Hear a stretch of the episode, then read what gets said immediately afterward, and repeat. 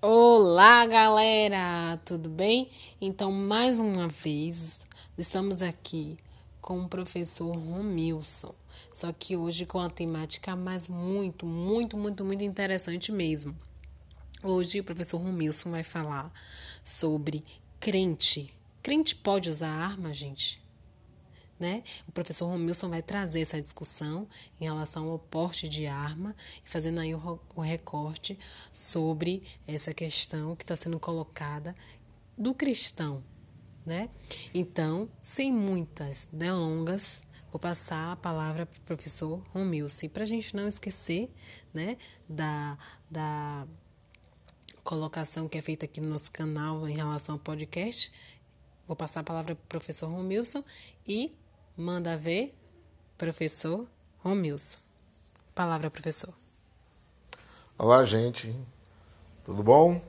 Olá, Camila. Então, hoje nós vamos falar um pouco sobre essa relação entre a arma, né, a arma de fogo principalmente, e o religioso. Não vou dizer nem só o cristão, mas o religioso em si.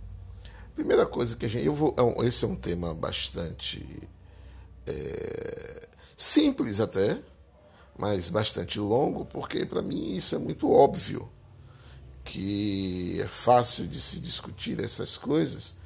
E aí eu vou pegar dois aspectos apenas, vou me basear em duas passagens da Bíblia, e aí eu vou tomar é religioso é, que toma a Bíblia, que dá alguma importância à Bíblia, quer seja como livro sagrado, quer seja como uma filosofia, como um texto filosófico, literário, quer seja até como um livro que merece é, um livro de reflexão.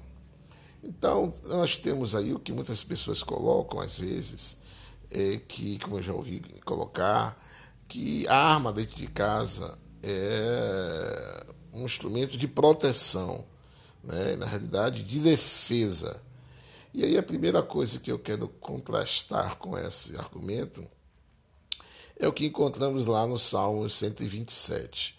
Se o Senhor não guardar a cidade, em vão vigia a sentinela. Salmo 127, 1, 2, você vai encontrar essas passagens. Então, é um equívoco. Quem acredita na Bíblia é acreditar que a arma é um instrumento de defesa, é um instrumento de proteção. A pessoa que pensa isso talvez não tenha entendido o significado de todos os salmos e todos os testamentos, todos os primeiros testamentos principalmente, onde a ênfase é dada em confiar em Deus. Confiar em Deus. Tem vários textos que falam, uns confiam em carros, outros em cavalos, mas nós faremos menção no Senhor nosso Deus. Então, a confiança é Deus. Deus é que está na frente dos exércitos. Né? O Senhor dos exércitos é o meu refúgio.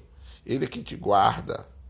Não dormirá aquele que te guarda. O Senhor é que te guarda. Então, são vários textos, várias passagens em um, um, numa, num contexto de guerra, onde é, os hebreus e o, e o Israel primitivo vivia tanto na chegada de Canaã como na saída do, do, do Egito, e várias passagens, o tempo todo a, o texto é confia em Deus, confia em Deus, confia em Deus.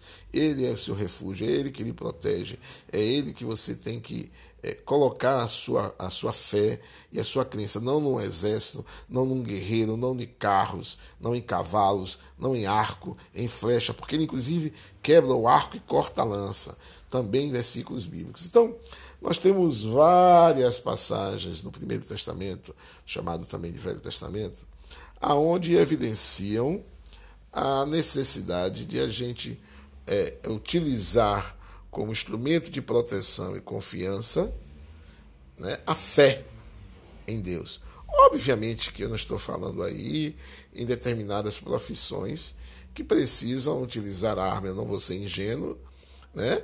mas um policial, alguém que trabalha com segurança e que realmente precisa usar a arma, né? esse é uma coisa que é óbvio que a gente entende. Entretanto, né? Entretanto, ela só deve ser atirada, só deve ser utilizada, né, em última instância, e não para matar. É imobilizar, neutralizar a ação de um, um indivíduo que esteja querendo fazer um mal, alguma coisa que tenha indo contra a sua vida. É, essa que deve ser a conduta e que deve ser a colocação. Mas o que é mais importante termos presentes são essas duas questões. A primeira né, é que Deus é que guarda, é Deus que protege, é Deus que é o sim, nosso segurança, Ele é o nosso, Ele que é o nosso vigia, Ele que é a nossa sentinela, né, e é Ele que nos protege. Né, e isso está presente no Primeiro Testamento já desde o começo da, dos textos. E a segunda questão, para o vídeo não ficar, o, o áudio não ficar muito longo, é que podemos ver no primeiro, no segundo testamento também, lá no livro de Efésios 6, quando é, Paulo, né, o apóstolo Paulo, fala sobre qual é a armadura do cristão. Quais são as armas do cristão? Com que o cristão vai para a guerra? Ele vai com um cinto, cinto da verdade, com a couraça da justiça, com o sapato da prontidão do evangelho da paz, o escudo da fé, capacete da salvação, a espada do Espírito, que é também a palavra de Deus, que é a nossa espada, que é a nossa arma. Então a gente pode ver lá também, no livro de Provérbios, já no Segundo Testamento, que a, a, a nossa luta né, é, é, e a nossa a ação diante é, da, no, da armadura que nós precisamos são armas né, que não são armas materiais e físicas, porque a nossa luta, inclusive, não é contra as pessoas né, em si. Um cristão não luta contra pessoas, luta contra principados, potestades.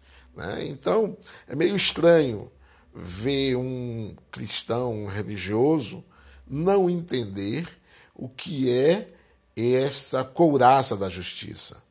Né? A, a nossa couraça tem que ser pautada na justiça, que é um grande problema para nós cristãos.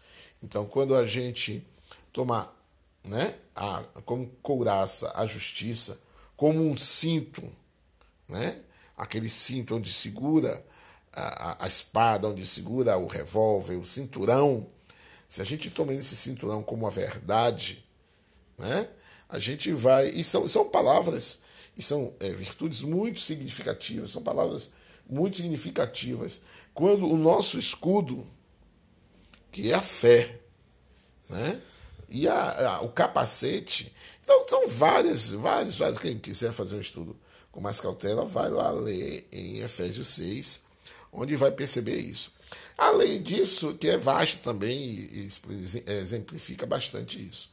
Além disso, a gente tem também na passagem de Cristo, quando Pedro pega uma espada e corta a orelha do soldado, e Cristo diz, inclusive, nos textos, que aquele quem ferir pela espada, pela espada também morrerá. Então, é, é, é, é, também não entender a mensagem que Cristo dá ali naquele episódio com Pedro, é não entender porque Cristo é chamado príncipe da paz, né?